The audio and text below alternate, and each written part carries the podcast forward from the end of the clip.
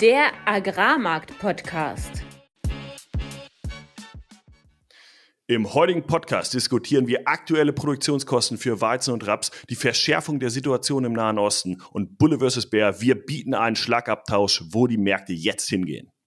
Alles, was wir im heutigen Podcast besprechen werden, sind unsere persönlichen Meinungen von Philipp und von mir und keine Anlageberatung. Herzlich willkommen an diesem Freitag, dem 26. Januar. Es begrüßen euch wieder Philipp Schilling. Das bin ich, Landwirt und war zehn Jahre im internationalen Agrarhandel tätig. Und mein Name ist Fabian Wirzoch. Ich habe 2019 als Agrarhändler in Deutschland angefangen, anschließend in Genf gearbeitet und bin heute Energy Trader in Amsterdam. Ja, Philipp, du warst ja diese Woche auf einem sehr interessanten ja, Veranstaltung, Event. Äh, du warst im Arbeitskreis. Genau, wir, wir haben einen betriebswirtschaftlichen Arbeitskreis, äh, wo wir uns einmal im Jahr, oder wir treffen uns eigentlich zweimal, aber einmal im Jahr uns die Zahlen des vergangenen Wirtschaftsjahres intensivst angucken nach Produktionsverfahren und ähm, auch uns Vorträge anhören zu für uns interessanten Sachen. Und das ist immer sehr bereichernd, muss ich sagen. Das ist für uns als Händler natürlich jetzt extrem spannend, was ihr da so intern besprochen hast. Deswegen plaudere es doch mal an die Welt hinaus in diesem Podcast. das ist natürlich alles sensibel, aber ich sag mal, wenn wir über Durchschnitte sprechen, kann man, glaube ich, schon da ein bisschen äh, was erzählen. Also erstmal muss man natürlich feststellen, das ist jetzt ein Arbeitskreis, wo Landwirte, vor allem Ackerbauern aus der Region Südost, Niedersachsen, Ostniedersachsen so drin sind. Deshalb ein ähm, bisschen unter Vorbehalt, dass es für ganz Deutschland gilt. Aber was man halt bei den Ackerbauergebnissen sieht, das hat sich natürlich auch schon äh, in den Medien rumgesprochen. Die Ergebnisse in dem Wirtschaftsjahr 22, 23 waren sehr gut. Äh, warum? Das ist die Ernte 22 mit den Preisen, die da halt auch erzielt wurden. Jetzt in unserer Region noch im Speziellen auch Zuckerrübe, was extrem gut war, aber auch äh, Weizen und Raps waren natürlich hervorragende Ergebnisse, wenn man sich die Vorjahre im äh, Vergleich dazu anschaut und auch wenn man in die Zukunft schaut. Wie sieht es jetzt konkret bei Weizen und Raps aus? Ja, wenn man sich das anschaut, jetzt Vergangenheit ist Vergangenheit mit 22, 23. Ne? Aber wenn man sich die Produktionskosten für 23 anschaut, dann sieht man halt, dass da im Schnitt Produktionskosten ohne Faktorkosten, also ohne Pacht, ohne Unternehmerentlohnung und so weiter anschaut, dann sind wir da pro Tonne bei knapp 160 Euro. Und ähm, jetzt muss man natürlich noch überlegen, okay, was muss da vielleicht noch an Pacht pro Tonne drauf? Das kann jetzt jeder in seinem Kopf mal machen, aber keine Ahnung, da müssen wir sicherlich mindestens 60 Euro nochmal on top rechnen. Zu diesen 160 Euro, da sind wir halt ohne Unternehmerentlohnung, okay, mit einem gewissen Arbeitszeitansatz äh, bei 160 plus 60, 220 Euro. Pro Tonne echte Produktionskosten für die Ernte 2023.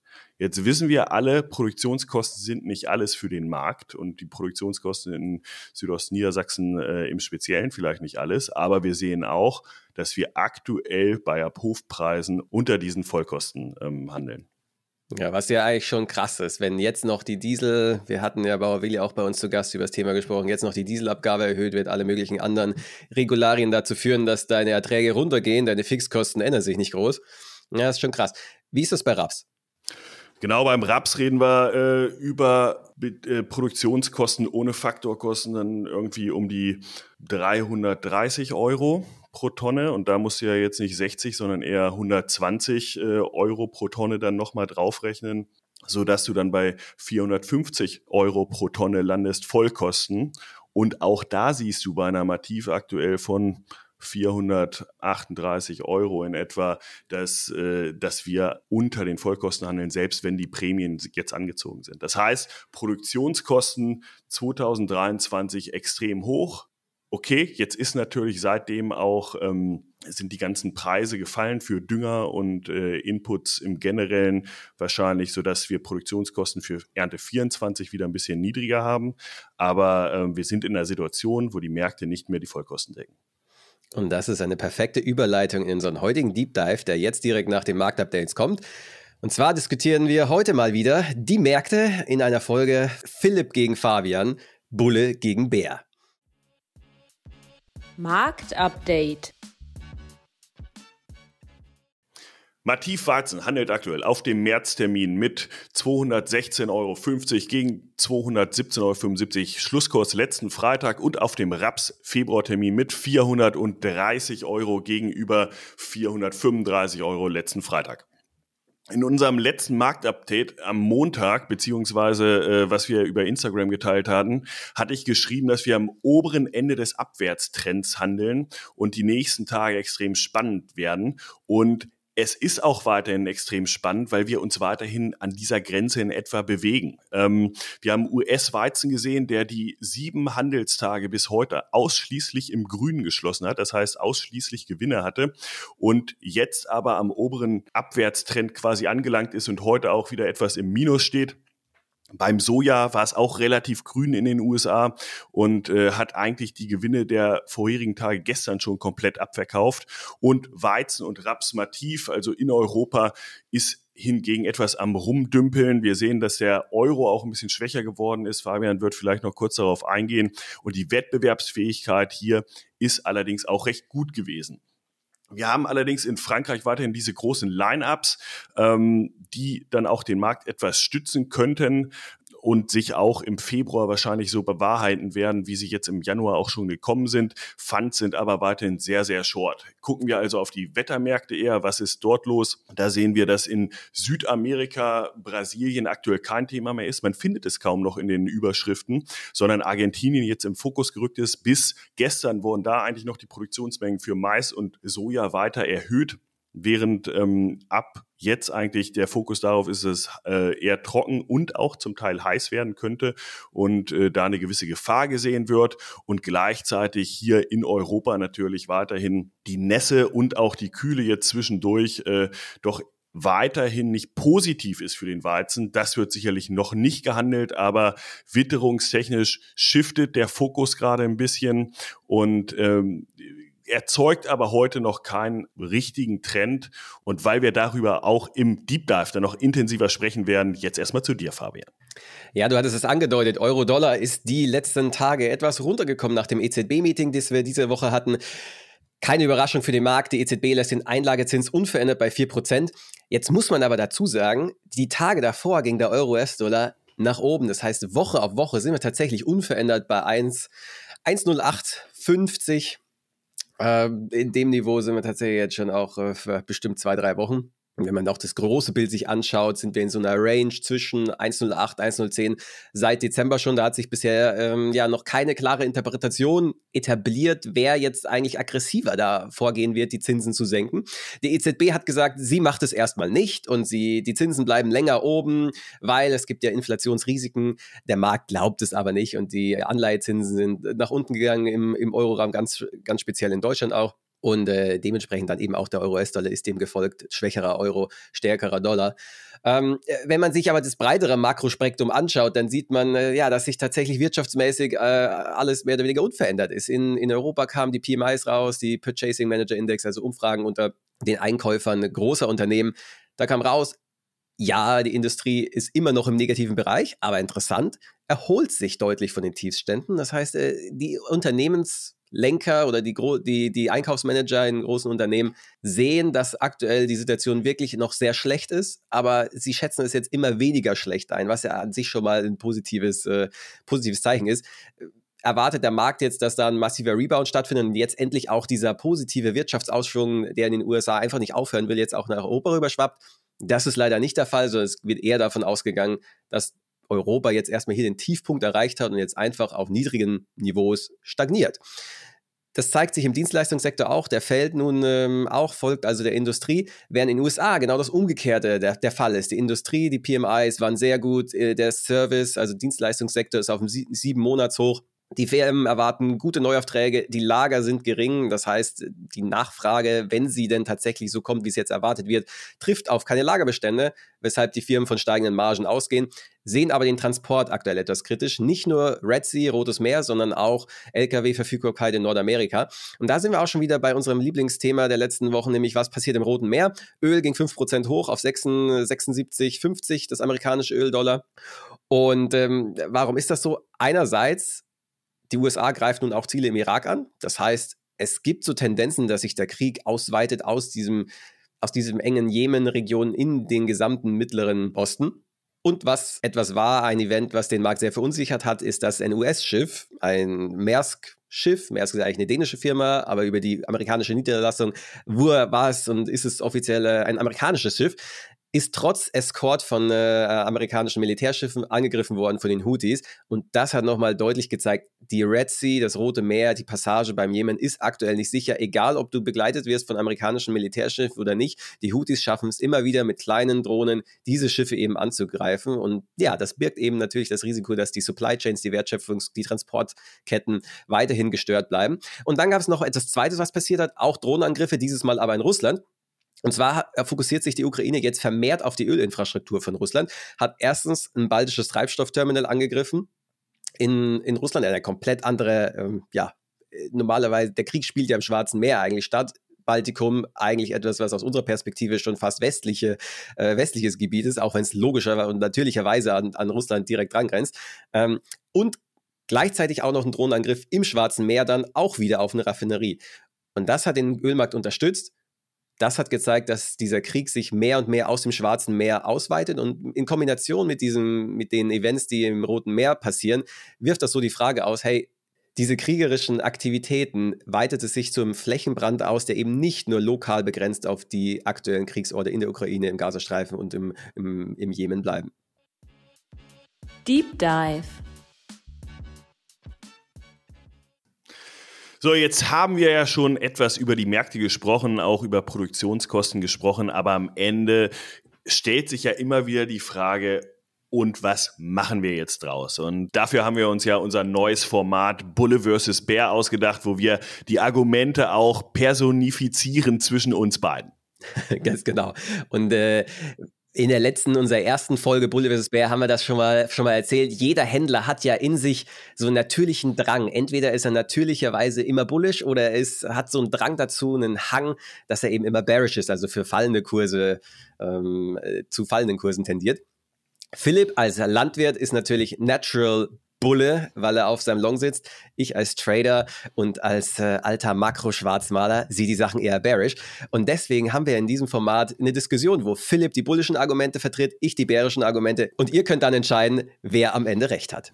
Gucken wir uns also die Lage an und äh, wir sehen, dass wir seit Dezember uns im Grunde wenig bewegt haben. Wenn wir jetzt das Gesamtpreisniveau anschauen in US-Dollar ähm, an den Börsen, haben wir uns leicht nach unten bewegt. Ähm, an der Mativ in den europäischen Märkten auch etwas nach unten bewegt und befinden uns jetzt mittlerweile seit circa zwei Wochen auf diesem Niveau, wenn wir jetzt Weizen nehmen, um und bei 215 bis 220 Euro.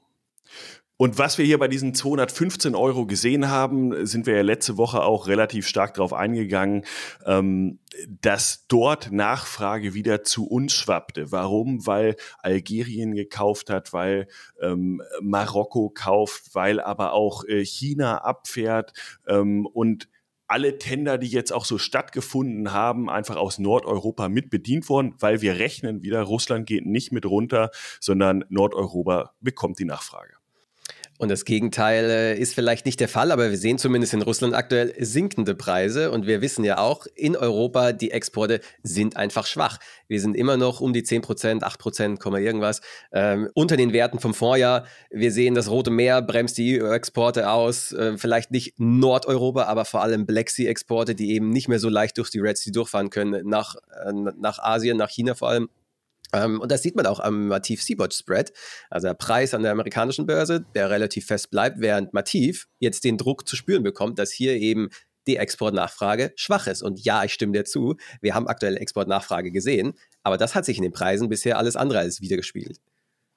Das stimmt absolut. Also äh, der, der Druck, sag ich mal, diese Exporte bedienen zu können, der ist aktuell noch nicht da, so dass er die Preise auch beflügeln könnte, ähm, weil wir natürlich auch sehr hohe Lagerbestände hatten die ganze Zeit. Und ich meine, das war ja auch das Argument eigentlich gegen Frankreich bisher. Die haben so viel aus der letzten Ernte mitgenommen. Deutschland ja auch, muss man in Anführungsstrichen dazu sagen. Ähm, Und jetzt kommen aber die Exporte. Und die Frage ist ja, bleiben diese Exporte oder sind das jetzt, ist das eine Momentaufnahme, sodass sie gleich wieder ähm, Richtung Russland abwandern? Und hier ist eigentlich die Prognose und auch nach dem, was gehandelt wurde, dass die in den Februar hineintragen sollten, vielleicht sogar noch ein bisschen weiter in den März und das auf ein Angebot trifft, was durch die, ich meine, die Proteste in Deutschland wurden heiß diskutiert, wie stark sie sind. In Frankreich finden die auch gerade statt und da finden sie natürlich noch wesentlich stärker statt. Und in dieser Phase befinden wir uns jetzt in einer sehr exportreichen Zeit. Ja, da kann man jetzt, äh, kann man jetzt von zwei Seiten sehen. Ne? Auf der einen Seite die Argumentation, okay, die Landwirte streiken, sie blockieren vielleicht auch Hafenterminals. Gut, kann nichts rausgehen und dementsprechend sollten die Preise anziehen, weil die Nachfrage ja trotzdem da ist. Ja, auf der anderen Seite der Medaille kann man aber auch sagen, hey, ja, es geht nichts raus. Das heißt, der Druck im Inland wird nur noch stärker, je länger diese Proteste anhalten und die Ware eben nicht raus kann. Na, der, der Druck ist ja nur dann da, wenn auch verkauft wird. Und ich glaube, das, das ist so ein bisschen die Problematik zwischen dem, was wir im Intro diskutiert haben. Wir befinden uns aktuell auf Niveaus, die eigentlich um und bei Produktionskosten sind. Ähm, also der Trigger sozusagen für den Landwirt aktuell jetzt nicht unbedingt da ist, jetzt muss ich was verkaufen, dann guckt er auch noch raus. Äh, ich hatte es in unserem Vorgespräch schon kurz erwähnt, äh, da fährt man an mittlerweile gelben Feldern lang. Ich will nicht hier die große Panik ausrufen, dass wir auf eine katastrophale Ernte 2024 hinauslaufen. Aber wir sehen ganz klar, hier sind noch Risiken, auch wettertechnische Risiken, ähm, durch Frost, durch vorher zu viel Niederschläge, durch auch geringere Aussaatflächen, die einfach die Verkaufsbereitschaft ähm, verringert der Landwirte. Da liegt noch viel draußen, bin ich dabei. Aber wenn wir jetzt Exportprogramme haben, die aufgesetzt sind, wo die Schiffe im Anlaufen sind und dann kommt die Ware am Ende nicht logistisch oder auch verkaufstechnisch an den Mann, das kann kurzfristig zumindest gerade auf den Frontterminen richtig nochmal ein bisschen Luft geben. Stimme ich dir absolut zu, dass die Aussichten jetzt, was die kommende Ernte angeht, alles andere als rosig aussehen. Die große Frage ist natürlich, wie viel Prozent oder wie viel Millionen Tonnen macht das am Ende aus? Es ist in Deutschland nass, ja, auf jeden Fall. Die Aussaatbedingungen waren alles, alles andere als optimal. Ja, ich glaube, das, das sieht jeder. Jetzt schauen wir einfach auf den Preis und sehen, ja, seit Dezember hat sich nichts getan. Obwohl es die ganze Zeit nur regnet, obwohl es gefühlt schlechter, schlechtere Bedingungen werden, vor allem in Deutschland. Aber der Markt reagiert nicht drauf. So, jetzt kann, entweder der Markt merkt es nicht und weiß es noch nicht, hat es noch nicht eingepreist, oder er ignoriert es, weil eben der Druck durch die hohen Lagerbestände einfach noch viel zu groß ist. Und da kann man ja auch mal in die USA rüberschauen. Wie sieht es denn aus? Wir hatten ja wieder einen Quarterly Grain Stocks Report, also einen äh, Lagerbericht, der äh, veröffentlicht wird, wie hoch die Lagerbestände für Mais, Weizen und Soja sind. Und da sehen wir, Mais innerhalb von einem Jahr um 13 Prozent gestiegen, Weizen um 8 Prozent gestiegen und Soja mehr oder weniger unverändert minus 1 Prozent. Das heißt, ja, jetzt kommt Nachfrage, aber wenn der Landwirt jetzt nicht verkauft, vor der nächsten Ernte muss er verkaufen. Und der Druck baut sich einfach nur noch mehr auf. Jetzt sind die Weizenbilanzen in den USA im Speziellen natürlich nicht so, so unglaublich weit und wir haben auch schon gesehen, die Aussaatflächen sind auch nicht äh, besonders groß. Das ist eher ein bullischer Faktor, aber im Mais gebe ich dir recht. Muss man aber allerdings auch sagen, die Verkaufsbereitschaft in Südamerika ist jetzt gar nicht mehr so hoch. Da wurde ja sehr viel abgefahren, gerade Brasilien, während in den USA halt weniger passiert ist. Das heißt, das müsste jetzt umschiften, die Nachfrage im Mais und ist klar, ohne Mais-Story kann es keine Weizen-Story geben. Das heißt, wenn der Mais sehr bärisch aussieht, dann ist es schwer für den Weizen richtig hochzugehen. Und was wir da sehen, und ich hatte es im Marktupdate kurz erwähnt, Brasilien ist nicht mehr so im Fokus. Das hat sich jetzt etwas normalisiert. Argentinien könnte in den Fokus rutschen. Und das ist jetzt trotzdem keine bullische Mais-Story. Wir sind fernab davon, aber wir sind vielleicht auch ab davon, dass, dass das nur noch bärisch wirkt, was gerade aus Südamerika kommt. Und gleichzeitig. Jetzt muss ich mal einhaken. Wo siehst du denn bei Argentinien bitte bullisches Argument, wenn die Börse jeden Monat eigentlich Ernte hochnimmt? Uh, good to excellent conditions, 92 Prozent beim Soja, 94 Prozent beim Mais, Bombenbestände dort letzte Reuters-Bericht, der gerade darüber äh, gesprochen hat, dass die Ernten nochmal hochgenommen wurden. Ich glaube, beim, beim Mais sind wir jetzt bei 56,5, beim, beim Soja bei 52,5 Millionen Tonnen. Also sehr, sehr große Ernten, die der Markt jetzt aber auch schon drin hat. Ne? Ich glaube, wir hatten darüber gesprochen, dass, dass der Markt Brasilien, Argentinien zusammengenommen einfach sehr gut versorgt ist. Und jetzt gucken wir auf zwei Wochen, die sehr trocken aussehen, in einer Hauptwachstumsphase und potenziell auch noch sehr heiß werden ist noch zu früh, um da jetzt die absolute Red Flag anzusetzen. Ich will nur sagen, der Shift sozusagen, wohin gehen wir? erhöhen wir Ernten oder verringern wir die Ernten, ist wahrscheinlich in Argentinien jetzt äh, langsam vorbei, zumindest dass wir die Ernten weiter erhöhen. Und vor dem Hintergrund könnte das zumindest hier den Abwärtstrend vielleicht ein bisschen reduzieren oder den Abwärtsdruck reduzieren. Und wenn wir auf die USA und Bestände gucken, absolut, die, die USA müssen weiter verkaufen. Aber du hattest ja auch gesagt, Europa gegen USA. Europa bleibt jetzt günstig, weil sie günstig bleiben müssen, um den Wettbewerb zu bekommen. Ja, und da ist natürlich dann auch wieder ein bisschen Aufwärtspotenzial für Europa potenziell drin, weil wir diese Exporte auch sehen. Weil es jetzt scheiße ist, soll es dann wieder gut werden. Ich, ich sage, weil in den USA die Weizenbilanz gar nicht so weit ist. Also eher, eher eng. Und weil in Europa sie gerade enger wird, sind wir, ich, ich glaube, wir haben viel von der Scheiße gesehen, die preislich äh, passieren muss. Mhm. Das ist mein Argument. Wir sind sehr weit runtergekommen, sind jetzt bei Produktionskosten und ähm, sehen jetzt auch Nachfrage. Das sind eigentlich die Argumente. Was ja auch gut ins saisonale Bild passt. Wir sehen ja, ich habe ich mir heute erst angeschaut, wie sieht es denn saisonal aus für Weizen? Januar bis Februar tatsächlich in der Regel eine bullische Phase, aber dann kommt der Bärentraum. Bis Ende März geht es dann in der Regel im Durchschnitt der letzten zehn Jahre nochmal schön nach unten. Und jetzt kann man sich ja auch noch unsere geliebte Hedgefonds-Position mal anschauen. Und da sieht man, ja, erstens, sie sind immer noch short. Das heißt, Hedgefonds sind bearish. Sie sehen sich die aktuellen Bilanzen an und sagen, ja, hey, was erzählst du mir da von deinen bullischen Träumen? Es ist ein oversupplied Market dieses Jahr. Und was, ist, was, was aber auch interessant ist, dadurch, dass der Markt sich äh, etwas erholt hat von diesem Tiefpunkt im Oktober, November, haben die Funds auch wieder Luft für neue Shorts. Und wenn dann so Saisonalität, eine bärische Phase kommt, wenn die Funds Luft für neue Shorts haben, wenn dann vielleicht diese Nachfragewelle jetzt erstmal durch ist, ja, dann kommt die nächste Welle. Und dann ist es doch so, wer jetzt nicht verkauft, der hat dann auch die Chance verpasst. Häufig ist ja auch deshalb so, weil im Februar nochmal einige Risiken, was den Winter angeht, mit eingepreist werden, die sich dann nicht unbedingt immer als wahr, äh, sag ich mal, ausweisen. Und ähm, das ist sicherlich ein Argument und ich glaube, wir machen ja jetzt keine große äh, Diskussion, äh, wo kann dieser Markt hingehen, auf welche Preisebenen. Und ich glaube, es ist auch richtig, auch aus Bullensicht zu sagen, dieser Markt hat aktuell keinen Angebotsschock und ähm, damit wir richtige Preissprünge sehen, brauchen wir einen Angebotsschock. Der ist nicht auf dem Radar. Das bedeutet, wenn wir hier über Preissprünge und bullische Faktoren reden, dann reden wir sicherlich eher über, in welcher Spanne können wir handeln und können wir wieder Richtung dieser 230 Euro vielleicht gehen, vielleicht noch ein bisschen darüber hinaus. Und da sehe ich halt potenziell schon einen Sog durch die aktuell stattfindenden Exporte in Europa. Aber Gleichzeitig natürlich immer mit dem Vorbehalt, das reicht nicht aus, um uns hier auf Levels von 250 plus zu befördern. Nee, da muss eindeutig neue und mehr Nachfrage kommen. Und ich denke, vielleicht auch mal so ein paar Makrosachen. Ja, wir haben darüber gesprochen, dass der Markt davon ausgeht, dass die Zinsen gesenkt werden. Und das ist tendenziell ja bullisch für Agrarmärkte, weil das Problem, was ja aktuell die ganzen Importländer haben, ist, dass sie in Dollar die Rohstoffe kaufen müssen. Dollar-Liquidität aber mega teuer ist, weil die Amis die Zinsen so stark erhöht haben. Dementsprechend sollten die Zinsen fallen, haben sie wieder mehr Luft. Sieht man ja auch im amerikanischen Konsum, der anzieht. Äh, Häuserpreise in den USA stabilisieren sich einfach, weil die Zinsen jetzt schon mal zurückgekommen sind in Antizipation, dass eben die FED die Zinsen senken wird. Fakt ist nur, aktuell ist das bisher noch nicht gekommen. Und Fakt ist auch, letzte Woche hat der Markt sich nach diesen Davos-Reden, äh, naja, ich sag mal, Angst bekommen und sich gedacht, oh fuck, wir haben wahrscheinlich zu stark die Senkungen eingepreist und die eben zurückgenommen. Das heißt, wenn man das jetzt auf die Agrarmärkte übertragt, das Zinsniveau ist wieder nach oben gegangen. Dementsprechend würde ich erwarten, dass da die Exporte nach der ersten Welle, die jetzt mal durch ist, wenn die Läger wieder gefüllt sind in den Importländern, auch erstmal wieder abebbt.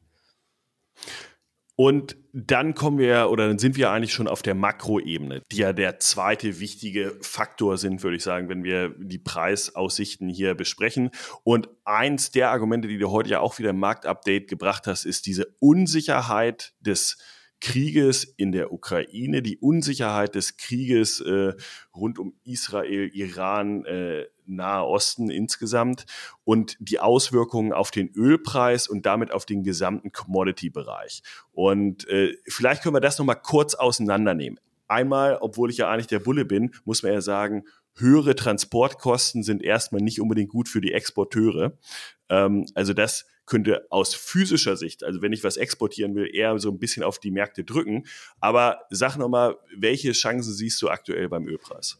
Ja, jetzt hast du mir natürlich, äh, kann man das im Podcast sagen, richtig schön an den Eiern hier mit diesem Ölthema und diesem, diesem Transport-Kriegsrisiko. Äh, also wer meine, meine, meine Marktupdates die letzten zwei, drei Wochen verfolgt hat, der weiß, dass ich da eher bullische Flag dran mache, dass ich eher sehe, dass da ein Risiko nach oben ist für, für die Rohstoffmärkte und dass aktuell sich diese ganzen Konflikte auch intensivieren, anstatt dass sie sich eben entspannen. Äh, jetzt muss ich hier natürlich die, die bärische Position einnehmen, deswegen entgegne ich dem ganz klar, ja, schön, da gibt es so das psychologische Phänomen, das nennt sich Catastrophism.